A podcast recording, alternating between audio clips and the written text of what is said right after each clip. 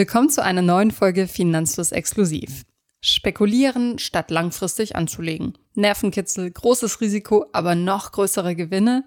Das versprechen sich viele von Daytrading. Nicht nur auf YouTube werben meist junge Männer, dass man ihre Trading-Akademie oder ihrer Gruppe folgen soll, um schnell reich zu werden. In dieser Podcast-Folge widmen wir uns dem Thema Daytrading. Im Interview erzählt uns ein aktiver Trader von den Auf und Abs, die er erlebt. Außerdem spreche ich mit einer Person, die das Traden aufgegeben hat und jetzt lieber in ETFs investiert.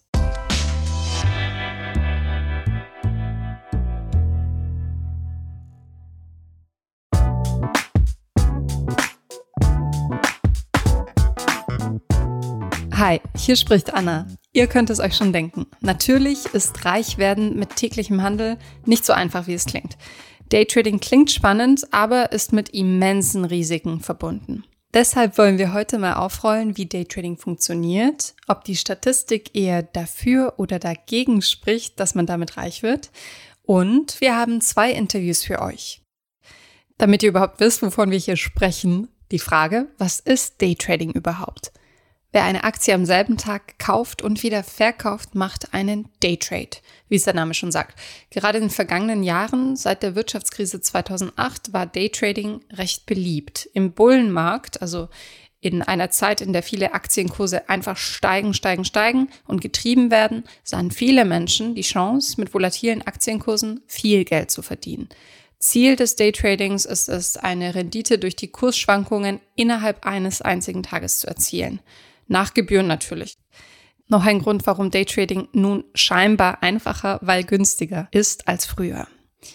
Wenn du schon mal in Einzelaktien investiert hast, kannst du dir schon denken, dass man mit einem kleinen Einsatz auch bei stark volatilen Werten nicht viel reißen kann.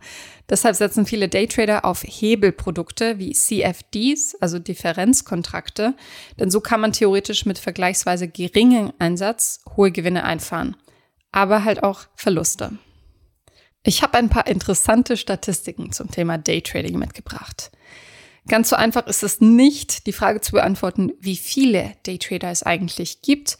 Eine Untersuchung zufolge machten Daytrader im Jahr 2000 etwa 15 Prozent der Aktiengeschäfte aus, was eine ganze Menge ist. Auch interessant ist die durchschnittliche Haltedauer von Aktien. 1980 hielten Aktionäre weltweit ihre Anteile im Schnitt rund 10 Jahre lang. 2020 waren es im Schnitt 7,2 Monate. Natürlich liegt das auch an den neuen technischen Möglichkeiten und niedrigeren Gebühren, wie vorhin schon angesprochen. Früher war das natürlich viel bürokratischer, man musste anrufen oder mit Papieraktien handeln. Heutzutage haben wir dafür teilweise nur eine App, einen Neo-Broker, der uns das für ganz kleines Geld durchführt. Wer sind die Daytrader? Eine interessante Frage, auf die wir auch nur annähernde Antworten haben. Finanzökonom Brad Barber hat nämlich die Aktivitäten von Hunderttausenden Daytradern in Taiwan analysiert. Die Ergebnisse zusammengefasst. 97 Prozent der aktiven Daytrader waren Einzelpersonen. Daytrading hat einen Anteil von 22 Prozent innerhalb der Handelsaktivität von Einzelpersonen, also mehr als ein Fünftel der Trades, des Trade-Volumens. Bei Institutionen macht Daytrading aber nur 5% der Handelsaktivität aus. Und wie erfolgreich sind diese Daytrader? Hm, in einem typischen Jahr erzielten rund 20% der Daytrader in der Studie in Taiwan Nettogewinne. In den meisten Fällen ist das jedoch offenbar pures Glück. Denn schaut man sich die langfristige Performance an, schaffen es nur 4000 von 450.000 Daytradern zuverlässig und langfristig eine positive Rendite nach Gebühren einzufahren. Also weniger als ein einziges Prozent. Und dieses eine Prozent unter den Tradern konzentrieren sich wohl auf wenige Aktientitel und sind Experten auf dem Gebiet. Das heißt, sie investieren richtig viel Zeit. Das sind Profis. Weitere eher ernüchternde Statistiken. Rund 80 Prozent aller Daytrader hören innerhalb von zwei Jahren mit dem Trading auf und nur sieben Prozent der Trader handeln länger als fünf Jahre täglich. Das klingt eher ernüchternd, doch wir wollen herausfinden, was diese Faszination Daytrading eigentlich in der Praxis bedeutet. Als Daytrader gibt es vereinfacht zwei Marktbewegungen, mit denen man Geld verdienen kann. Eins, auf steigende Kurse spekulieren oder long gehen. Und zweitens auf fallende Kurse spekulieren, also short gehen. Davon habt ihr bestimmt schon mal gehört. Wir haben auch ein YouTube-Video dazu, das ich euch gerne in den Shownotes verlinke. Anders als bei langfristigen Investments beobachten Daytrader permanent die Kursbewegungen ihrer Werte, um auf Veränderungen reagieren zu können. Ihr seht schon, um es richtig zu machen, muss man sehr viel Zeit investieren. Man muss sich dem widmen und es ist nicht einfach mal so ein Hobby, was man nebenher machen kann. Also wer von euch zum Beispiel langfristig passiv in ETFs investiert ist, der oder die kann sich ja erlauben, auch mal monatelang nicht ins Portfolio zu gucken, wenn die wenn die Strategie langfristig ausgelegt ist, als Daytrader kannst du dir das nicht erlauben. Das Augenmerk ist beim Daytrading ein anderes als bei langfristigen Investments. Also anders als bei Buy and Hold geht es nicht darum, welches Potenzial eine Aktie oder ein Markt auf lange Sicht hat. Es geht um Liquidität, Handelsvolumen und Volatilität. Denn Volatilität ist willkommen, denn damit kann man ja Gewinne machen. Aktien, die langsam und stetig wachsen, sind für Daytrader nicht die erste Wahl. Neben Aktien und Indizes sind gerade unter Daytradern Rohstoffe, Kryptowährungen und Devisen beliebt. Aber nicht nur, wie ihr später im Interview erfahren werdet. Devisen sind der Währungshandel.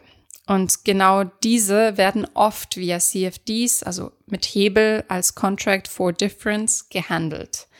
Das sind Derivate, deren Wert sich von einem Basiswert ableitet. Dazu haben wir auch eine Folge, die ich euch verlinken werde, denn das ist ein bisschen kompliziert, wenn ihr euch da reinfuchsen möchtet. Deine Anteile bilden also lediglich eine Forderung ab und du besitzt nicht Währungsanteile als solches. Mit CFDs kann man wesentlich mehr einsetzen, als man eigentlich hat. Der angesprochene Hebeleffekt. Außerdem kannst du damit shorten, also auf fallende Kurse setzen. Das ist, wie ihr euch denken könnt, mit großen Risiken verbunden, bis zum Totalverlust. Wie ihr als Hörerin von Finanzlos oder Hörer von Finanzlos sicherlich wisst, stehen wir eher für langfristiges Investment und für passives Investment und deshalb raten wir euch von Daytrading ab. Wem es aber unter den Fingern juckt, der kann ein CFD-Demokonto eröffnen oder ein Trading-Demokonto eröffnen und reinschnuppern, ohne Risiko und mit kleineren Beträgen. Beim Daytrading ist es wichtig, sich eine Strategie zu überlegen und natürlich auch ein Risikoprofil und eine Asset Allocation zu setzen. Um euch das Risiko mal mit einem Beispiel zu zeigen, das CFDs mit sich bringen. Bei Aktien kann man maximal 100 Prozent, also das eingesetzte Kapital verlieren, aber unendlich viel gewinnen. Theoretisch. Also ich könnte mit einem Einsatz 1000 Prozent Gewinn machen. Beim Shorten ist es genau andersrum. Man kann maximal 100% gewinnen, aber viel mehr als das eingesetzte Kapital verlieren. Und man muss gegebenenfalls mehr nachschießen. Wie das funktioniert, das erklärt uns Michael gleich noch im Interview. Beim Hebeln vervielfacht man das Ganze auch noch.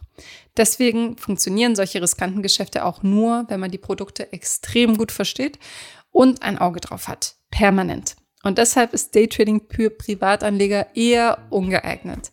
Erfolgreiches Daytrading ist ein Job.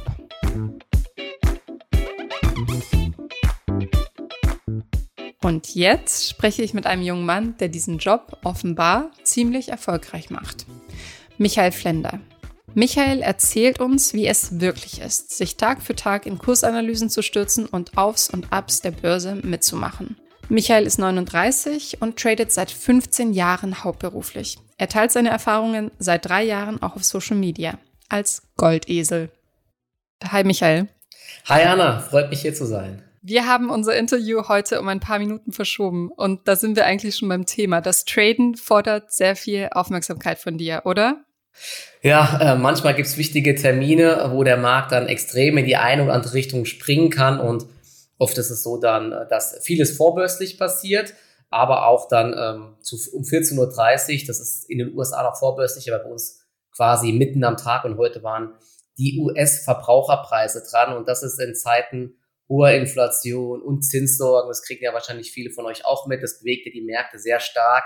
Ganz, ganz wichtiger Indikator und ja, da gab es gerade eben auch eine ordentliche Bewegung, diesmal nach oben, weil die Verbraucherpreise nicht so stark gestiegen sind, wie der Markt es erwartet hat. Und das ist in dem Falle positiv. Auch für dich als Daytrader positiv? Ich bin nicht nur Daytrader, ich bin auch ähm, langfristiger Investor und vieles, was ich an der Börse im Trading verdiene, lege ich auch langfristig an. Das heißt, in dem Fall, meine Langfristdepots haben ganz ordentlich profitiert, aber ich bin jetzt in den letzten Tagen im kurzfristigeren Bereich oder ich mache auch vieles mittelfristig. Da habe ich erst eher mal ein bisschen Cash aufgebaut und ähm, da geht jetzt die Party so ein bisschen an mir vorbei, zumindest diese Bewegung heute. Da bin ich jetzt nicht so groß dabei. Gehört aber auch dazu. Ja, dafür ist man dann auch bei der Bewegung nach unten nicht voll dabei. Seit wann investierst du denn überhaupt und wie bist du dazu gekommen? Also die ersten Schritte, ich bin ja jetzt auch schon nicht mehr, ich bin nicht mehr ganz so jung, ich bin ja auch schon 39 Jahre und das hat damals, ich glaube schon kurz vor den 2000er Jahren angefangen, wo ich mal meine ersten Aktien gekauft habe. Da gab es dann die ersten Online-Broker und Internet. Damals war Internet wirklich noch so ein bisschen Neuland. Ja, und da ging es dann los und äh, richtig beschleunigt hat sich das dann eigentlich während dem Studium. Da gab es früher auch ganz viele Foren und so weiter, wo dann wie wild gezockt wurde, teilweise eigentlich noch heftiger als es heute ist. Und ja, da bin ich dann irgendwie ähm, auch mit infiziert worden mit dem äh, Börsenvirus und habe dann am Anfang ganz viele so kleine Nebenwerte und so gehandelt. Ja, das gibt's ja heute auch noch. Das, was heute die Meme-Stocks sind, wo äh, wild hoch und runter gezockt wird bei GameStop und Co., gab's früher so im Bereich Rohstoffaktien kanadische Minenwerte und sowas. Ganz verrückt. Oder Ölunternehmen, die angeblich irgendwo in Afrika Öl gefunden haben. Da ging es dann ganz ordentlich nach oben und nach unten. Ja, und das waren so meine Anfänge. Es war aber, wie gesagt, eigentlich nur wildes Zocken und habe damit auch damals noch kein Geld verdient. Aber ich habe dann irgendwann zum Glück so ein bisschen ähm, versucht, das alles zu durchschauen und mir überlegt, okay, was ist jetzt der Hintergrund von dem? Wieso sagen sie das? Ja, und das waren dann so die Steps, wie ich dann nach und nach unterm Strich erfolgreich geworden bin. Unterm Strich erfolgreich sein, bis dahin war es aber, glaube ich, noch ein Weg. Ne? Also du hast im Studium angefangen zu handeln. Wann bist du dann hauptberuflich Trader gewesen? Und wie kam es dazu? Also wie hast du dir das aufgebaut? Genau, gut, das war damals äh, so. Ich ähm, habe dann ein BA-Studium gemacht, also neben der Arbeit auch noch studiert. Und da hatte man ja immer drei Monate lang Studium. Drei Monate lang war man bei der Firma damals und da habe ich halt nebenbei schon in der Firma immer so ein bisschen gehandelt, ja, nicht, nicht, also neben der eigentlichen Tätigkeit, die ich dort gemacht habe, immer mal ein Auge auf die Börse gehabt. Was war denn die eigentliche Tätigkeit, wenn ich fragen darf? Ähm, das, also ich habe Wirtschaftsinformatik studiert und ich, ähm, und da ist man verschiedene Abteilungen durchlaufen.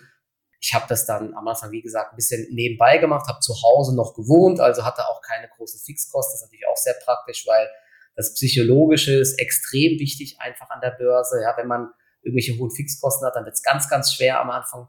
Und genau, das ging so bis, ähm, das Studium ging bis 2006 und dann habe ich ein Jahr noch äh, wirklich voll gearbeitet, habe dabei aber auch schon nebenbei Börse gemacht.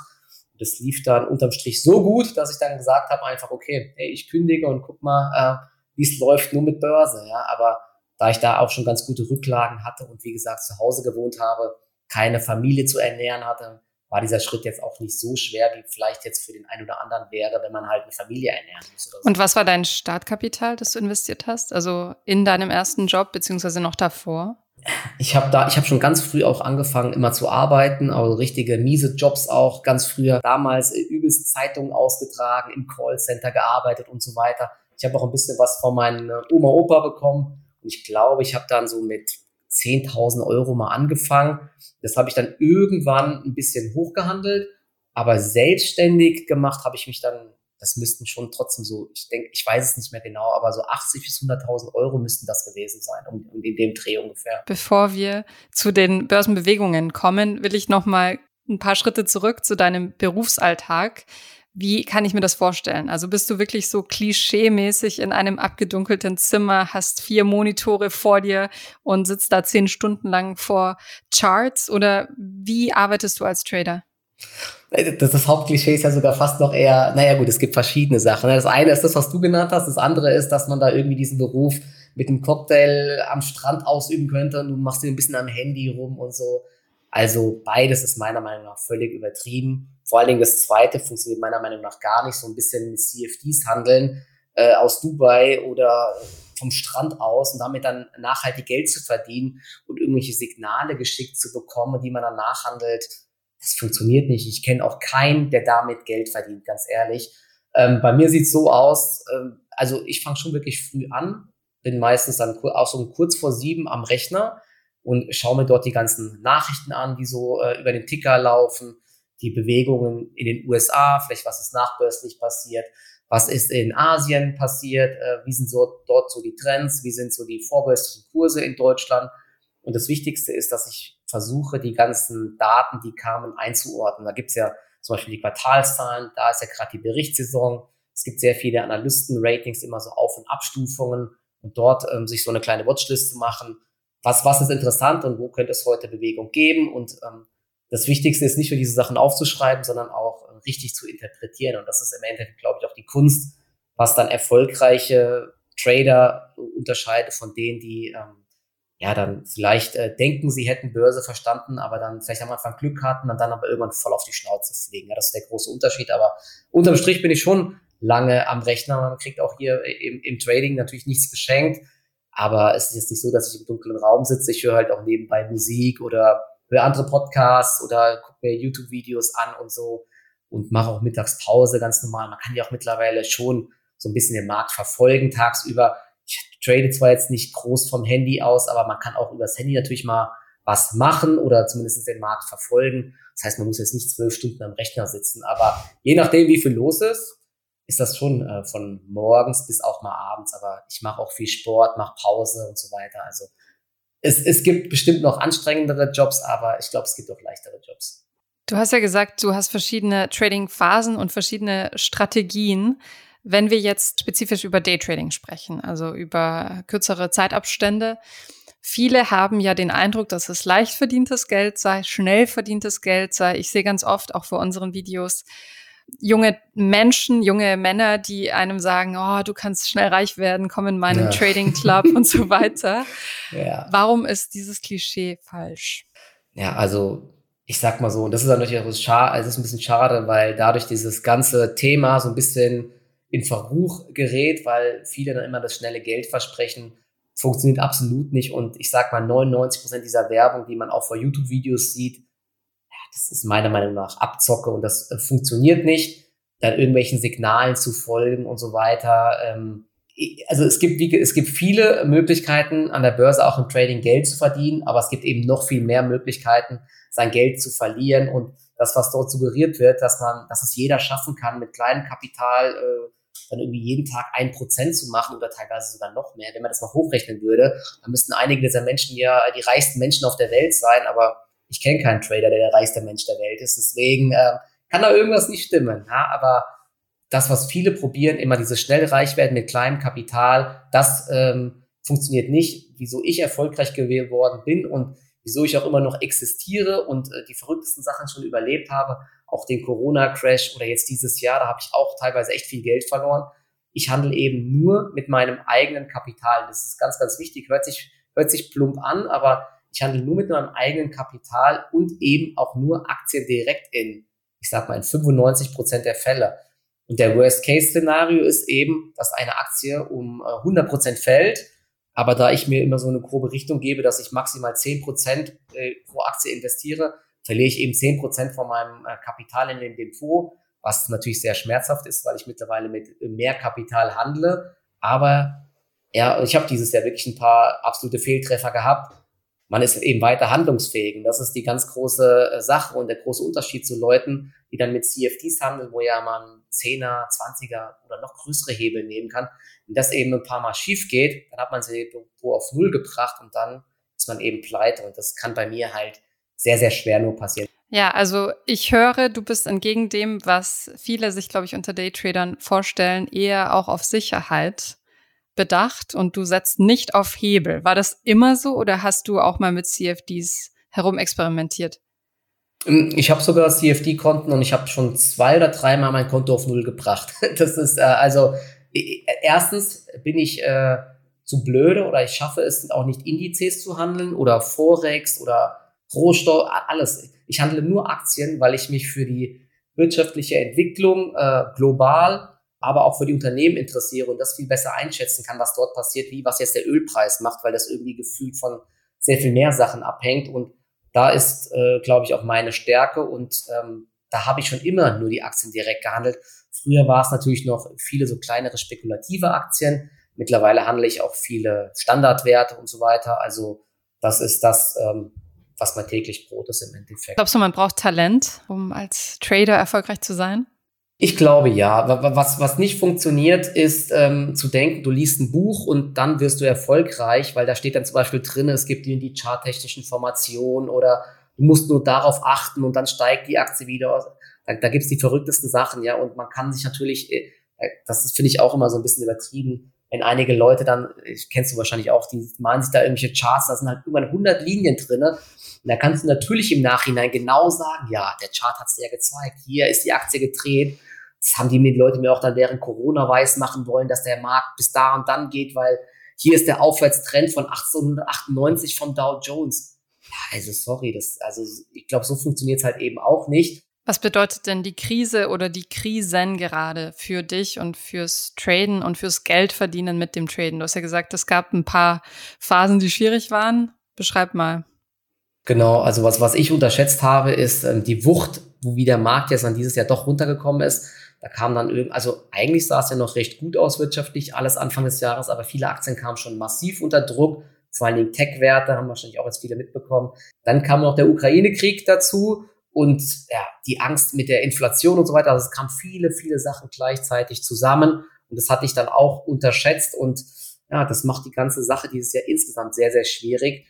Und äh, das, ist, das ist auch ganz schwierig jetzt im Trading, weil über Nacht halt immer ganz viele Sachen passieren können. Das ist ganz gefährlich. Was war denn dein größter Verlust? Äh, ich glaube, das war Tatsache GameStop. Mit der hatte ich dann, war ich zeitweise, ich glaube, 120.000 Euro im Minus. Ähm, ah, das sind natürlich Verluste, die stehen in keinem Verhältnis mehr auch zu meinem Depot, weil das halt viel zu viel war, ja. Aber wie gesagt, das äh, gibt manchmal eine Eigendynamik und dann stehst du nur noch davor und kriegst einen Schweißausbruch und weißt nicht mehr, was du machen sollst, so ungefähr. Ich habe dann auch gezittert und so weiter. Schlaflose Nacht, Zittern, äh, Schweißausbruch. Hast du in solchen Momenten nicht mal überlegt, oh, ich lasse das lieber mit dem Daytrading, ich setze auf ETFs und Immobilien oder irgendwie so? Ist weniger Stress? Ja, weniger Stress hätte man wahrscheinlich schon, ja. Man muss natürlich immer gucken, es ist ja auch so, dass ich ähm, auch langfristig investiere und die Gelder, die ich verdiene, investiere ich auch langfristig. Ich investiere auch, habe auch Immobilien und so weiter vermietet, also das mache ich auch, aber mein, mein, mein Herz brennt eben dann doch äh, für die Börse und es macht mir einfach Spaß. Vielen Dank, Michael, dass du so offen gesprochen hast und mir einen guten Einblick gegeben hast. Sehr gerne.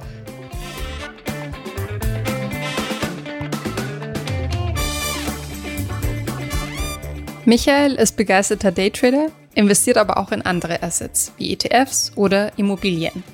In mehr als 15 Jahren hat er viel Erfahrung mit dem Traden gesammelt und sagt selbst, dass Kursschwankungen ihm immer noch emotional was ausmachen. Über Aus und Ups beim Traden und über Risikotragfähigkeit habe ich auch mit Robin gesprochen, den ich in unserer Discord-Community entdeckt habe. Ich bin Robin, 20 und ich studiere in Freiburg VWL und wohne auch da in der Nähe. Seit wann investierst du? Ich investiere seit dem August 2020, kurz nachdem ich 18 geworden bin. Und wie bist du dazu gekommen, überhaupt an die Börse zu gehen? Primär war es letztendlich, ich würde sagen, doch dann der Corona-Crash, weil ähm, während Corona sozusagen alle im Lockdown waren, habe ich mich ja wieder angefangen, mehr damit zu beschäftigen und habe halt dann auch den, den Crash sozusagen ähm, zugeguckt und habe den Entschluss gefasst, als ich 18 geworden bin, einfach mal zu starten mit einem ETF-Portfolio. Und dann bist du aber auch zu anderen Assets gekommen. Erzähl mal, du bist dann zum aktiven Trading gekommen, richtig?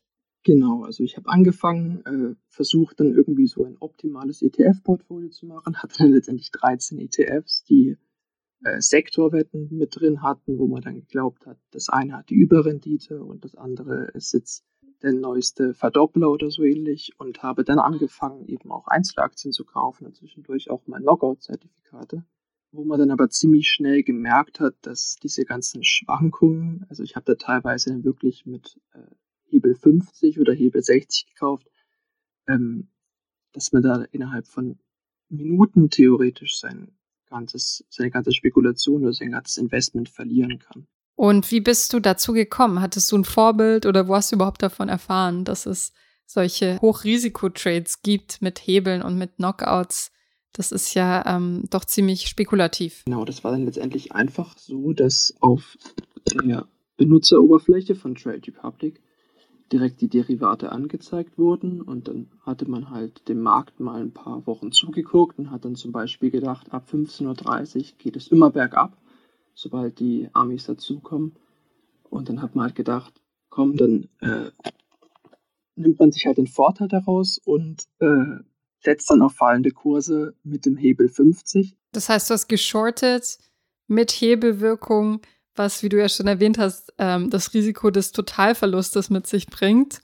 Genau, innerhalb von Minuten letztendlich sogar Totalverlust äh, sein könnte. Und das war dann sehr gewöhnungsbedürftig, diese, sich an diese Schwankungen auch zu gewöhnen. Du hast schon gesagt, ähm, gerade wenn man riskantes Trading betreibt und aktiv tradet, dann fährt man ja einen hohen Risikokurs. Musstest du da deine Risikotragfähigkeit neu korrigieren oder hast du schon vornherein gewusst, wie viel Risiko du aushältst und was du mitmachen möchtest und was nicht?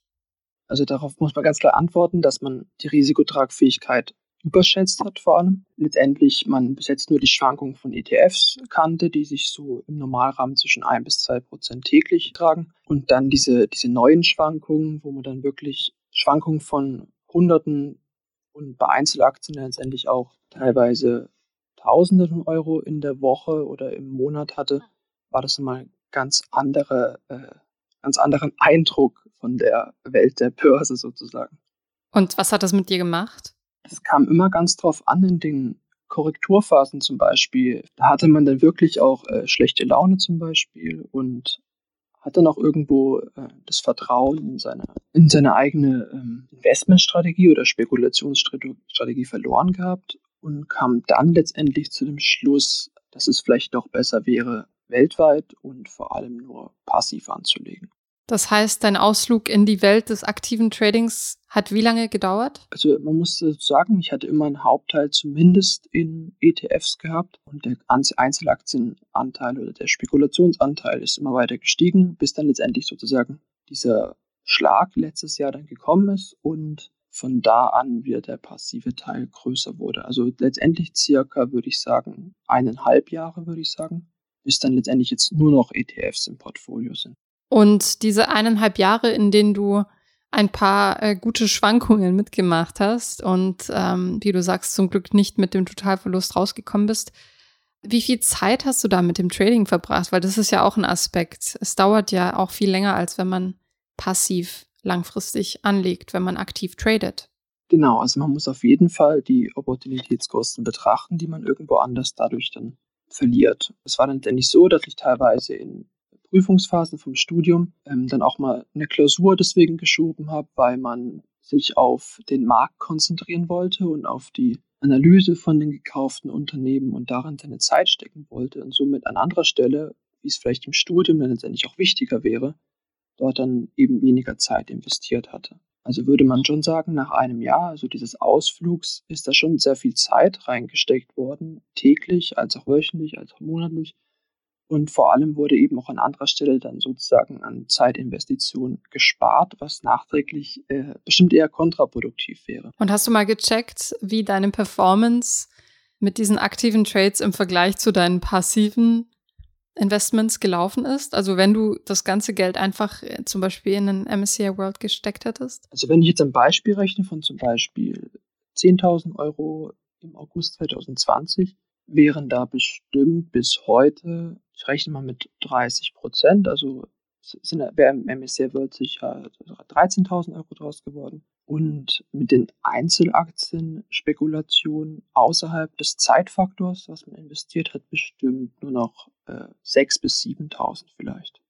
Also circa 30 bis 40 Prozent Verlust bestimmt, wenn man einfach so gehalten hätte. Das heißt, es war auch finanziell keine bessere Entscheidung. Also nicht nur war es stressig und ähm, du hast dein Studium sogar vernachlässigt, sondern es war auch auf der Renditeseite nicht mal vorteilhaft. Finanziell auch nicht, genau. Du hast umgeschichtet in ETFs. Ähm, wie legst du denn heute an? Ich hatte dann zwischendurch mal ein reines äh, Faktor-ETF-Portfolio, wo ich mir gedacht habe, äh, Value und Momentum, das hört sich alles super an. Hatte dann eine Zeit lang wirklich als ETF nur noch den All-World und inzwischen habe ich jetzt der JP Morgan Multifactor ETF als Hauptteil, habe dann hauptsächlich noch äh, US-Anleihen beigemischt, einen Europa-ETF. Und würdest du heute, wenn du nochmal zurückgehen könntest in 2020, würdest du anders anlegen? Auf jeden Fall. Also ich hätte mir gar nicht diesen Stress gemacht. Man muss natürlich nachträglich sagen, dass vor allem dadurch dann ein Learning entstanden ist. Dadurch, dass man es dann erlebt hat und diese teilweise Naivität dann verflogen ist.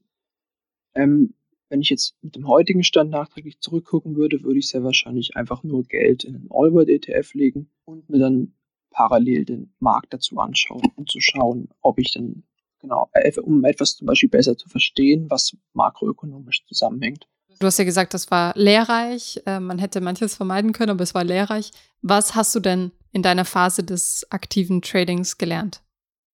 Vor allem, wie schnell es geht, seine eigene Risikotragfähigkeit zu überschätzen und wie schnell es geht, dann sozusagen doch seine Emotionen mit reinzubringen und die halt doch nicht ausschalten zu können, auch wenn man sich davor dann groß vornimmt, emotionslos Aktien zu kaufen und zu verkaufen. Und wenn man dann wirklich mal richtige Buchverluste hat, das dann auch wirklich einen ähm, auf den Magen schlägt letztendlich und das nur sehr schwer verhebbar ist. Ja, vielen Dank, dass du uns einen Einblick gegeben hast in deine Erfahrungen mit dem aktiven Trading und auch sozusagen der Reise hin zu einem etwas äh, vorsichtigeren Portfolio, was ja nicht unbedingt weniger Rendite bedeutet, wie wir jetzt auch gelernt haben.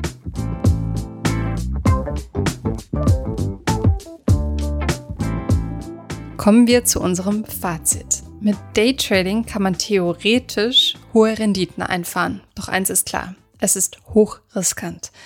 Nicht nur, aber gerade, wenn man hebelt. Die Statistik zeigt ganz eindeutig, auf lange Sicht fahren die wenigsten Daytrader Gewinne ein. Michael tradet seit 15 Jahren. Robin hat ungefähr ein Jahr lang aktiv getradet. Beide wissen, dass es zwar spannend, aber eben auch hochriskant ist. In dieser Folge wollen wir euch einen Einblick in eine Strategie geben, für die Finanzlust nicht steht, die aber oft in Werbeclips und auf Social Media beworben wird, damit ihr ein bisschen Bescheid wisst. Wenn es euch trotzdem unter den Fingern juckt, wäre vielleicht ein Musterdepot was für euch. Anleitungen für weniger riskante Anlageformen wie ETFs findet ihr in unserem Podcast auf YouTube und auf der Finanzfluss Website. Bis nächste Woche.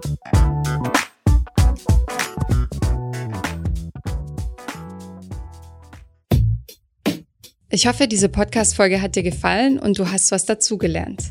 Wenn ja, dann erzähl doch gerne auch deinen Freunden und Bekannten vom Finanzfluss Podcast, die sich für das Thema finanzielle Bildung interessieren oder interessieren sollten. Wenn du uns auf iTunes zuhörst, dann lass uns gerne eine positive Bewertung da. Das sorgt dafür, dass wir noch besser auffindbar werden. Alle wichtigen Links und Verweise findest du wie immer in den Shownotes zu diesem Podcast. Auf unserer Homepage findest du außerdem eine ausführliche Beschreibung zu jeder Folge. Du findest sie unter finanzfluss.de slash podcast.